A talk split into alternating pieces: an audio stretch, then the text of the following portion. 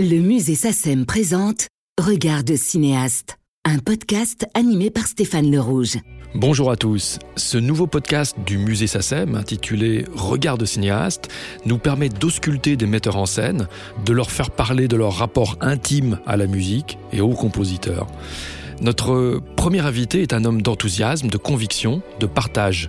Un cinéaste de l'engagement, du combat, autant passionné par le présent que par les histoires de l'histoire. Avec Scorsese et Tarantino, il fait partie d'une amicale très fermée, celle des metteurs en scène, cinéphiles, mélomanes. Sa curiosité naturelle le pousse à aimer aussi bien la musique du Moyen Âge que le jazz moderne ou la chanson à texte. Cette ouverture d'esprit se retrouve dans les choix musicaux qui jalonnent ses 24 longs métrages, notamment L'horloger de Saint-Paul, Le juge et l'assassin, La mort en direct, Coup de torchon, Un dimanche à la campagne, Autour de minuit, La vie et rien d'autre, L627, Ça commence aujourd'hui, Laissez passer, Oli Lola, Dans la brume électrique, La princesse de Montpensier, Quai d'Orsay, Voyage à travers le cinéma français. Nous lui avons rendu visite chez lui et en sa compagnie, nous allons dans ce second épisode évoquer l'évolution de ses collaborations avec deux de ses compositeurs fétiches, Philippe Sard et Antoine Duhamel. Bonjour Bertrand Tavernier. Bonjour. Quand vous avez noué cette collaboration euh, dans le long métrage avec Antoine Duhamel sur que la fête commence, Duhamel sortait d'une période de trois ans de rejet du, du, cinéma qui était né de sa collaboration euh, conflictuelle avec François Truffaut sur leur dernier film en commun qui était Domicile conjugal. Et donc il avait décidé après de vraiment de prendre cette distance. Est-ce que vous pensez que sur ce film vous avez bénéficié un peu d'une sorte de, de ressort d'envie d'Antoine Duhamel de revenir au cinéma sur en plus un, pari, un, un challenge d'écriture qui le motivait particulièrement je crois que c'est le pari qui l'a motivé. Je ne sais pas si j'aurais obtenu la même passion d'Antoine si je lui avais demandé de faire, euh, oui, un travail plus traditionnel. Non, là, ça l'a. Mais Antoine a toujours été comme ça. J'ai toujours connu Antoine en souffrance, en conflit, en, détestation de certains réalisateurs, euh, en regret d'être passé à côté de certaines choses. Notre travail en commun était toujours euh, tout à fait euh, chaleureux et heureux, mais lui était quelqu'un, oui, très facilement, très facilement en souffrance. Il fallait arriver à, exciter sa passion. Euh, euh, et euh, cela dit, il l'a eu avec d'autres metteurs en scène que moi. Ce qu'il écrit dans Ridicule, c'est quand même pas mal. Et dans, un, tout un, certain nombre d'autres films. Mais c'était, c'était quelqu'un qui souffrait que ses œuvres dites sérieuses ne soient pas pas mieux considéré. Et je trouve d'ailleurs euh, euh, un peu triste euh, que lundi, Monsieur, vous serez riche ne soit jamais repris parce que c'était un très joli opéra de chambre, très très très joli. Écrit avec Rémo Forlani. Écrit avec Rémo Forlani, que Ubu sur la butte euh, nous offrait.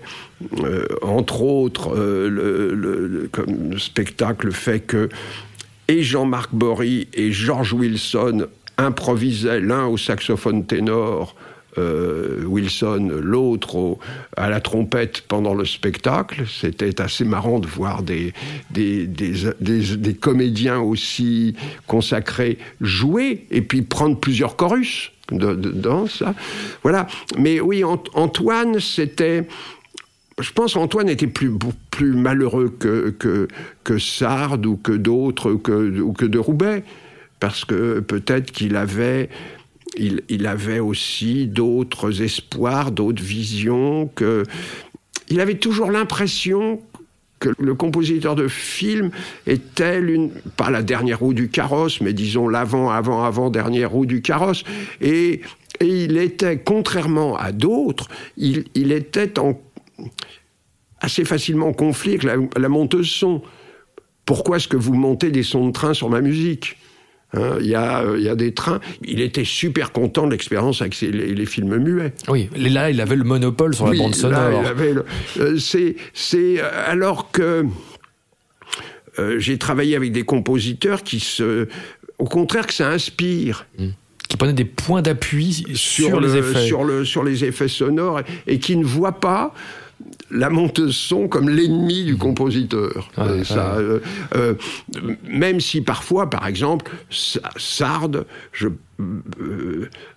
rentrais assez vite en conflit avec Sautet, avec Claude Sautet, sur les essuie-glaces dans les voitures les bruits des glaces dans les voitures qui venaient euh, euh, perturber euh, ou prendre le dessus ou, ou, ne pas s'accorder avec, avec, la musique. Il fallait, en tous les cas, le nombre de discussions que j'ai entendues et d'engueulades entre les deux sur les essuie-glaces et, et, le rapport des essuie-glaces et de la musique était assez, assez pittoresque. Eh bien, en parlant de Sartre, vous revenez à lui pour le juge et l'assassin, avec une partition qui traduit l'idée d'errance, euh, à la fois géographique et, mentale. Et en clin d'œil à la, complainte de l'auberge rouge de Claude Autant Lara, euh, une complainte originale, la complainte de Bouvier, donc musique de Sardes et paroles de Jean-Roger Cossimon. Comment l'idée de cette complainte est-elle née? Oui, bien sûr, j'ai pensé à l'auberge rouge, mais aussi j'ai pensé euh, à cette époque à l'importance des complaintes. Dès qu'il y avait une histoire, dès qu'il y avait un fait divers, dès qu'il y avait un fait politique, la complainte, c'était l'équivalent des réseaux sociaux, euh, de peut-être des journaux télévisés locaux. C'était une manière de commenter l'actualité, de commenter un fait qui était, qui était important. Je voulais un parolier qui euh, sache écrire dans le style d'une époque. Et là-dessus, Cossimon est imbattable. Il, a il avait. Alors lui, il avait. Euh, de même que Antoine Duhamel était musicologue, on peut dire qu'il était chansonologue. Euh, il avait une connaissance euh, de la chanson française, de la langue euh, des chansons, et il pouvait s'adapter justement. là, il, a écrit trois, types de chansons très différents pour le juge assassin, qui, était une, une, complainte sur un crime, sur un criminel, l'errance d'un criminel, qui a fait, je j'adorais, euh, j'adorais. Euh, et pour d'autres, euh, je trouve que c'était un compositeur, c'était un écrivain tout à fait merveilleux. Petit berger, jolie bergère, innocent joueur de pipeau, quand vos moutons se désaltèrent à l'onde claire d'un ruisseau les roseaux, dans les fougères, vous redoutez de voir le loup ravir un agneau tout à coup et l'emporter dans sa tanière. Mais il est de plus grands dangers auxquels vous n'avez pas songé. Il existe des bêtes pires que le tigre altéré de sang, plus funeste que le vampire et plus traître que le serpent.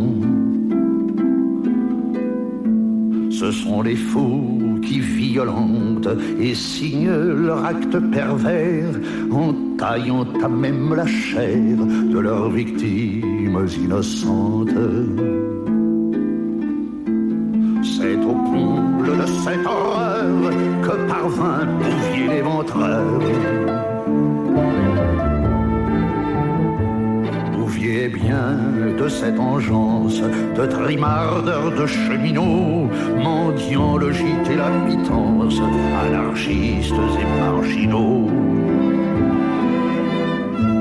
à la moisson et aux vendanges, on le voit hanter les hameaux, cachant toujours sous son chapeau son regard aux lueurs étranges. Il paraît pourtant bon garçon quand il joue de l'accordéon. Fit ainsi un long périple, revenant parfois sur ses pas, comme mettant des crimes multiples, jusqu'au jour où on l'arrêta. Alors il dit qu'en sa jeunesse, un chien enragé la Quand on parlait tout à l'heure de l'horloger de Saint-Paul, on disait que c'est une partition fondatrice parce qu'elle contient quelque chose qui va être un, élément presque récurrent dans les partitions de, vos films, à savoir une écriture très rythmique, heurtés, des rythmes d'ailleurs parfois asymétriques, euh, des rythmes nourris de syncopes, de contretemps, et notamment dans votre collaboration avec Sard sur euh, euh, L627, sur la, la, d'Artagnan, et sur Coup de Torchon, mhm. évidemment. Et Coup de Torchon fait partie de ces partitions, disons, dans la famille des grands mélanges. On a ce générique et cette première séquence dite de l'éclipse, une séquence féerique, fantasmatique, insolite, très ambiguë, et avec un thème qui est lui-même ambigu, puisque c'est un thème de thriller, mais sur un rythme de tango. Oui. Alors, euh, quand on demande ce qui unit mes films, qui abordent des sujets, des mondes, des, époques très très différents, euh, je pourrais répondre euh, que souvent c'est la musique, et dans la musique, il y, a quelque chose qui unit beaucoup de musiques de films, c'est la pulsion qui les habite, le, le, ce que les Américains appellent le drive. Le moteur rythmique. Le moteur rythmique, qui joue un rôle très très très important. Euh, avec des idées euh, précises. Euh, par exemple, le refus d'une écriture strictement binaire. Je pense que un certain nombre de films français ont été, après avoir été transfigurés par des musiciens de jazz, ont été banalisés par des partitions de jazz qui, finalement, très souvent binaires, improvisées à l'image, sans le génie de Miles Davis et sans le raffinement de John Lewis, euh, finalement, euh, tiraient les films vers, vers ce qu'allaient devenir les feuilletons télévisés. Et, les films prennent un coup de vieux de ça. Donc il fallait absolument éviter ça. Et avoir des surprises de, des, justement des, rythmes asymétriques, des changements. Ce qu'il y a aussi bien dans Coup de torchon que dans euh, L627. Et des mélanges aussi entre des musiques populaires et, cette, cette, cette, écriture euh, savante. Euh, oui, savante et, en même temps rythmée, pulsionnelle. Et alors là, euh, il faut reconnaître l'influence, c'est Carla Bley.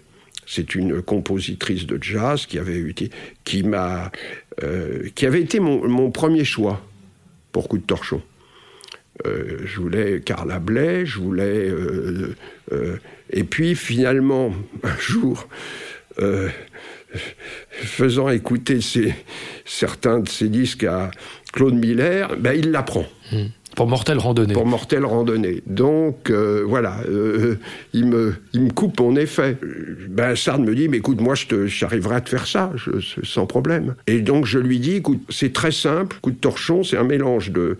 C'est Carla Bley, Maurice Jaubert, euh, Duke Ellington, période jungle, notamment un morceau qui s'appelle Les Duke il faut arriver à combiner. À faire la synthèse. À la synthèse de ça. Euh, et quelquefois dans le même morceau. Euh, le, morceau final, par exemple, on passe de Jaubert à, à Blais, euh, là, de manière formidable, et, que ça devient vraiment une vraie musique de, de, Sardes. Donc, voilà, c'était ça le, le, je dire, c'était d'éviter toute musique formatée toute la musique qu'on attendait sur, euh, euh, sur ces images coloniales. Et, là, l'enregistrement de la musique de Coup de Torchon, dirigé par Peter Knight, reste un des grands, grands moments de ma vie de metteur en scène. Eh bien, voici justement cette ouverture avec le regard ambigu de Philippe Noiret sur ses enfants africains, ce passage du jour à la nuit et la folie, la démesure de, de Philippe Sard avec ce rythme argentin sur ces images d'Afrique.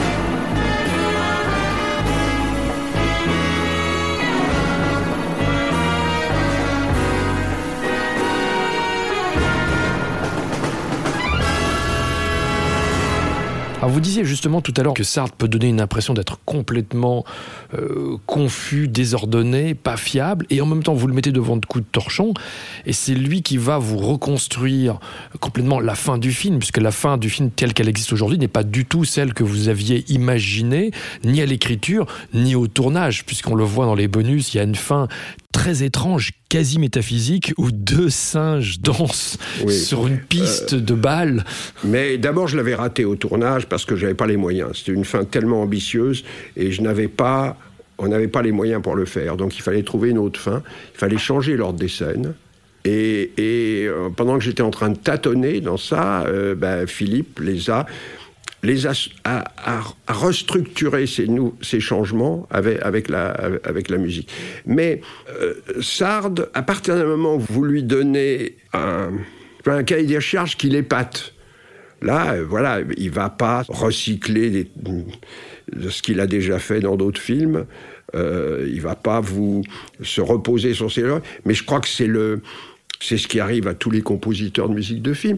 Alors moi, je sais que je, pouvais épater Sard quand je disais dans L627, je disais, ben, je voudrais un mélange de, de, d'instruments baroques, d'instruments de rock, de, de, jazz, et dessus, je voudrais alors euh, très souvent des, soit des rythmes un peu religieux, soit des tonalités assez religieuses, soit euh, et, des rythmes aussi euh, de, un peu à la Nino Rota avec tout ça. Alors là, là, là, du coup, ça l'excite.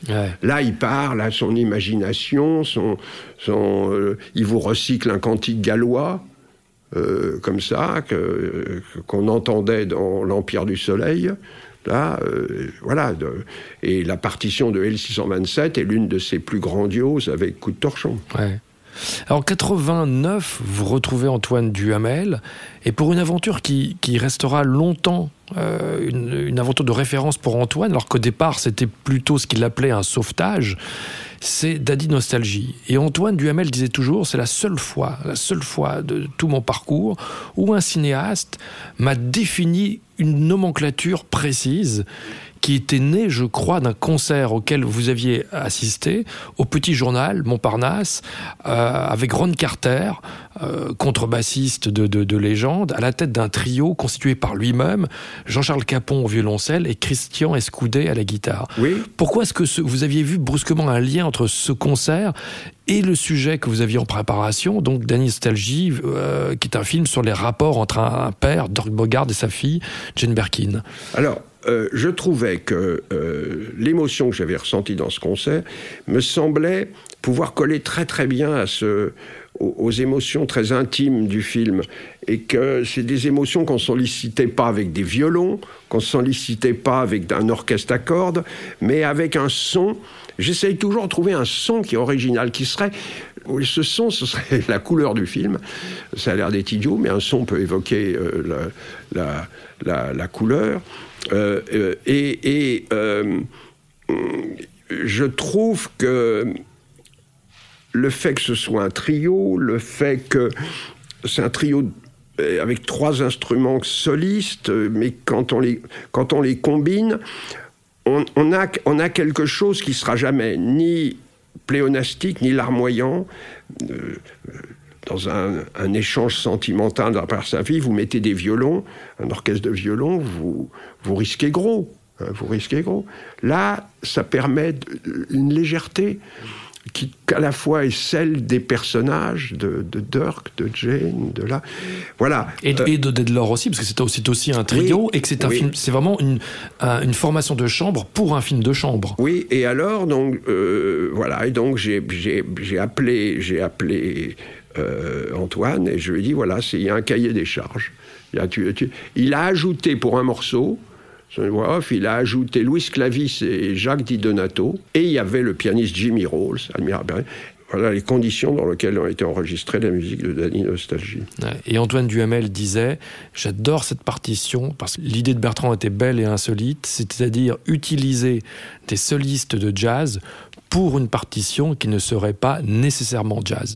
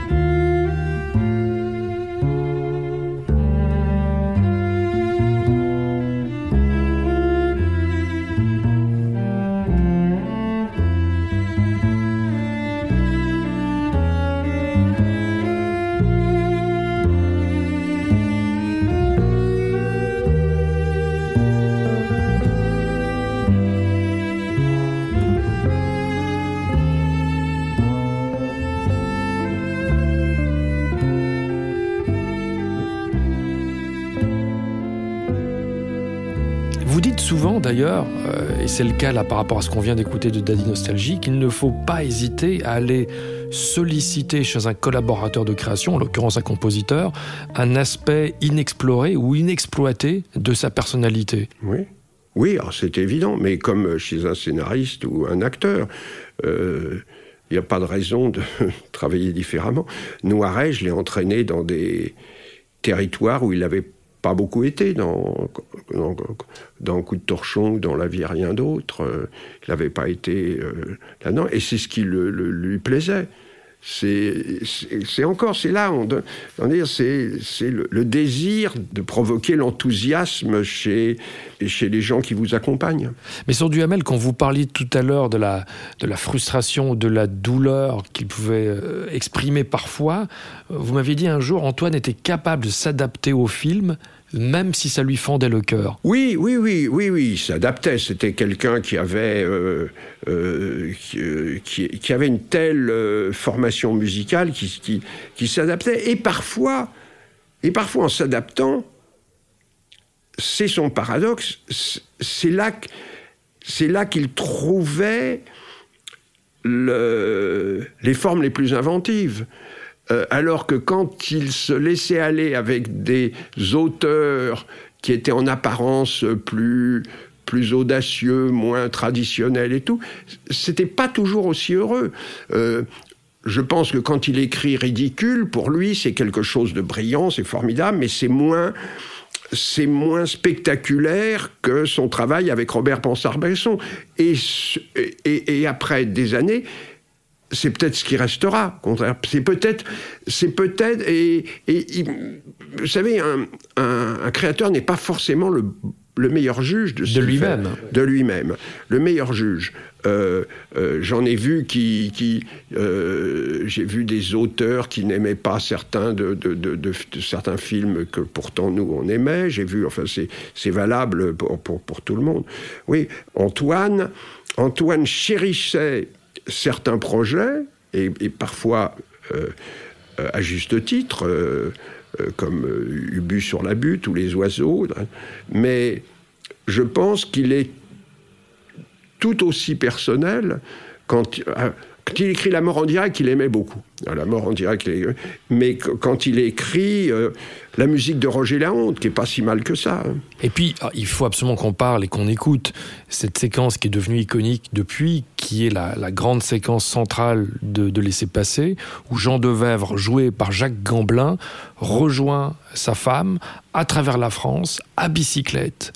Et là, on a trois minutes de traversée de la France, euh, des, routes de campagne, des petites routes, euh, et cette problématique, comment traiter musicalement cette séquence? Et je sais que vous y avez passé beaucoup de temps avant de trouver la solution juste qui était tout sauf évidente.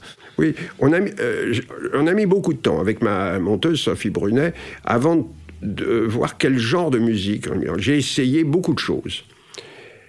Et puis, euh, je me rappelle, c'est Philippe Meyer qui m'a dit pense, il y a un air qui, qui est très très beau, qui est la version des pêcheurs de perles chantée par Tino Rossi. Et là, tout d'un coup, ça marchait. C'était beau. Mais quand on voit ça avec Antoine, il dit ça marche, oui, mais au bout d'un moment, cette séquence qui a été comme dopée, comme, comme portée par la musique, eh ben, c'est, là, la chanson devient un peu répétitive, euh, euh, on, on, ne progresse plus à partir d'un moment dans la séquence. Or, dans ce voyage, on devrait progresser. C'est un voyage. Et là, il va m'écrire quelque chose qui est sublime et dont l'enregistrement m'a fait m'a donné la chair de poule, mais vraiment, et, chair de poule que j'ai encore quand je l'écoute. Il va d'abord ajouter une introduction à la chanson, puis il va, il va ajouter une sous-partition derrière l'orchestre qui accompagne Tino Rossi, qui est d'abord presque quasi invisible, puis qui, qui va commencer à émerger de plus en plus précisément ajoutant des, des percussions, qui évidemment n'étaient pas dans l'enregistrement de Des saxophones. Des saxophones. ce nouvel accompagnement prend de plus en plus d'importance et à un moment donné, profitant d'un passage de plan, efface la chanson de Tino Rossi. Et la supplante. La supplante et continue dans une sorte d'apothéose, d'envolée lyrique, exactement dans la même tonalité. Euh, c'était un, exercice extrêmement difficile, fait au métronome. Il fallait, il fallait être dans exactement euh, au quart de seconde près dans le, dans le, rapport le plus exact avec, euh, avec euh, Tino Rossi et, et son orchestre. Euh, ça a été très difficile. Et c'est lors de cette séquence que Antoine a, pris des crises de, de, violence, ainsi que son chef d'orchestre. d'énervement qui était, je trouve, très très justifié. Mais le résultat est somptueux mais somptueux. C'est une des, un des moments dont je suis le plus, le plus fier. Peut-être que c'est c'est ce qui a entraîné le jury de Festival du Berlin lui donner euh, l'ours. L'ours de la meilleure musique de film. De la meilleure musique, euh, qu'il a reçu en disant Je reçois une récompense pour une musique que personne n'a citée en France, qui est une réplique typique d'Antoine.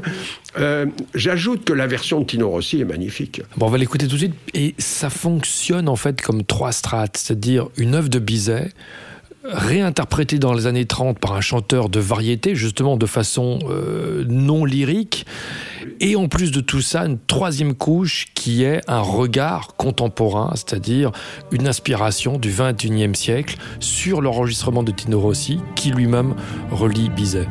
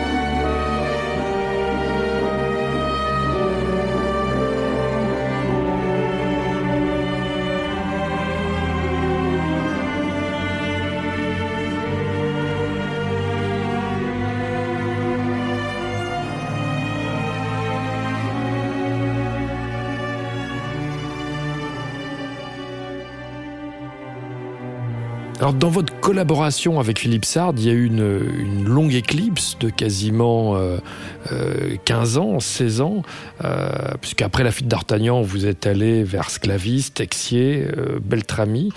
Et après 16 ans d'absence, retrouvailles sur la, princesse de, Montpensier et Quai d'Orsay. Qu'est-ce qui a précipité la reformation tardive de votre binôme? Je me suis dit que la princesse de Montpensier c'était peut-être à la fois un sujet qui allait le réveiller. Parce qu'il traversait une mauvaise passe, euh, il, avait perdu certains des metteurs en scène qui étaient, qui étaient très proches de lui. Et je pense, je pense que, vraiment, je pense que ça l'a fait, ça l'a fait revivre de travailler sur ce film.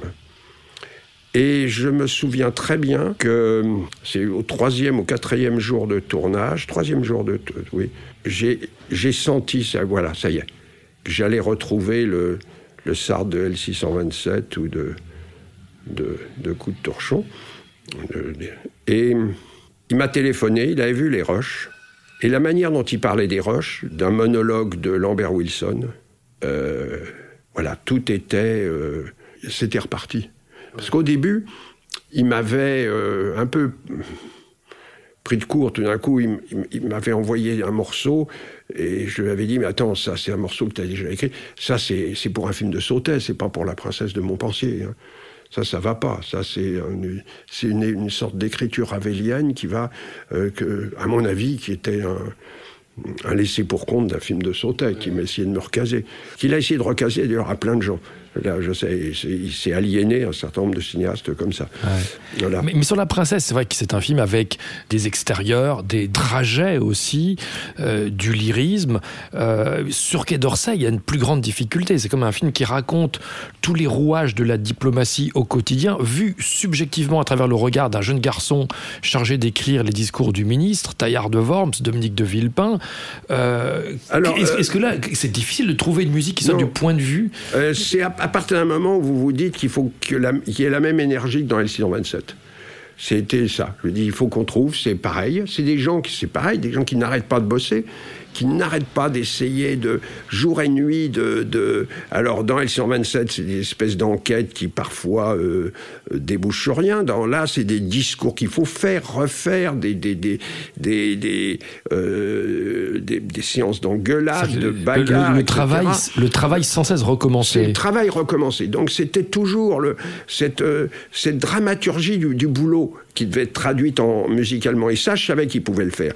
D'autre part ce qu'il faut, il faut l'avoir, Sard, avec des, des, je sais pas, pas, je dirais pas des gimmicks, mais des, des, astuces qui vont, qui vont l'exciter. Quai d'Orsay, quand je lui ai dit, je voudrais un didgeridoo. Qui est une flûte australienne. Oui, euh, que je voudrais en faire. Ça m'amuserait que dans, dans, la musique, tout d'un coup, il y ait, on, on entende brusquement dans le Quai d'Orsay un didgeridoo.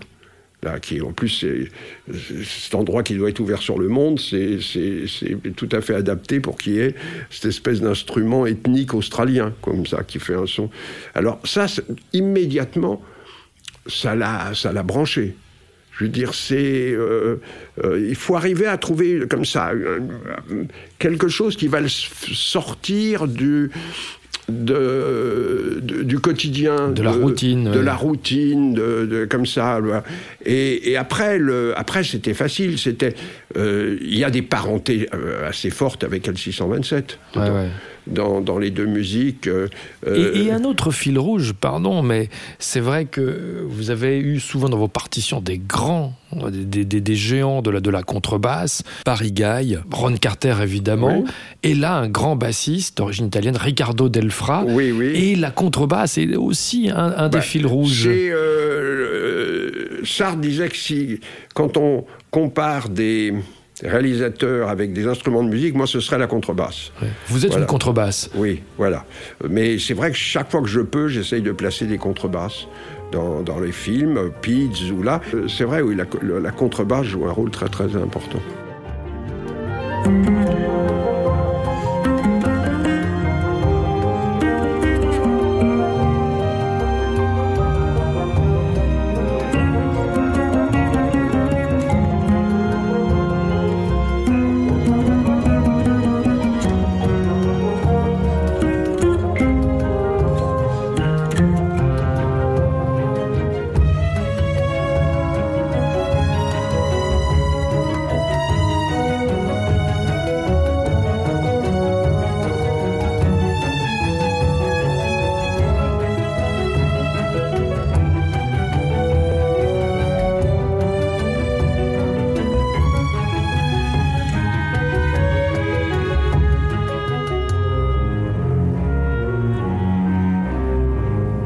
Vous évoquiez tout à l'heure Daddy Nostalgie, la partition originale d'Antoine Duhamel. Je voudrais qu'on conclue ce podcast avec une, une œuvre musicale qui est dans le film, mais qui n'est pas une œuvre originale écrite pour le film. C'est un, standard de jazz des années 30, de 1936, qui s'appelle These Foolish Things, et que vous avez confié à votre comédienne principale, Jane Birkin, qui à l'époque n'avait jamais chanté de jazz. Je pensais que Jane était tout à fait capable d'interpréter cette...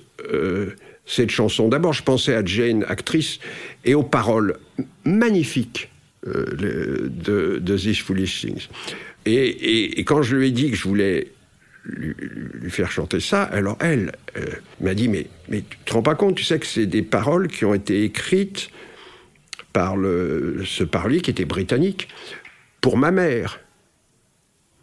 Donc tout d'un coup, euh, il y avait un intérêt euh, autobiographique de Jane pour cette chanson. Je ne savais pas si, elle, allait réussir. Et j'avais prévenu Ron et Jimmy Rolls. Le pianiste. Pianiste qui avait accompagné euh, 40 immenses chanteuses en Amérique. C'était le pianiste qui était demandé comme par, beaucoup, beaucoup, beaucoup, beaucoup de, de chanteuses de Sarah ça, elles, adoraient Rawls, qui avait, euh, qui avait un appareil respiratoire, parce qu'elle avait de l'emphysème, et la première chose qu'a fait, évidemment, Jane, c'est de marcher dessus. Et donc elle me dit, j'ai vu le, vu le, ce petit monsieur devenir tout rouge, et tout, il allait mourir, ça, voilà. Bon, euh, elle, lui, elle, lui coupe sa respiration. Euh, je les avais prévenus qu'elle n'avait pas chanté ce genre de répertoire et de là donc de prévoir j'avais Yaron prévoit euh, d'ajouter en playback ben, quelque chose de, un re-recording avec euh, euh, avec c'était Philippe Catherine je pense voilà et et, et, et Capmont Georges elle première prise elle le chante et Ron me dit mais attends qu'est-ce que tu m'as dit qu'elle était euh, j'ai travaillé avec des dizaines de chanteuses euh, qui n'étaient pas aussi justes qui n'étaient pas aussi dans le rythme qui pas euh, ne, qui ne savaient pas chanter en mesure. Il faut rien ajouter. Il faut rien ajouter. La chanson elle sera belle telle qu'elle est avec le, la voix de Rawls, avec le, le avec ce qu'il a son accompagnement au piano, avec ce que j'ai fait là, il y a, y a besoin de rien d'autre, de rien, rien, rien d'autre. Et, euh, et voilà. Et cette version, en effet, qui est, qui est magistrale, magistrale de. Et mon grand regret, c'est qu'elle qu'elle qu n'en ait pas enregistré d'autres euh, de, des, des paroles de comédie musicale américaine euh, qu'elle adorait, que ça fait partie de sa culture.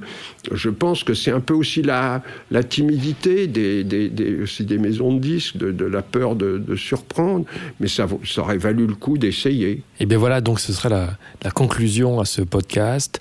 C'est-à-dire que dans le film de Bertrand Tavernier, Jane Birkin qui déambule le long du, du port de la, de la Bastille, et sur elle, à l'image, sa voix chantée sur un répertoire complètement nouveau, inédit pour elle, These Foolish Things. Merci Bertrand Tavernier. Merci. The sigh of midnight trains in empty stations Silk stockings thrown aside dance invitations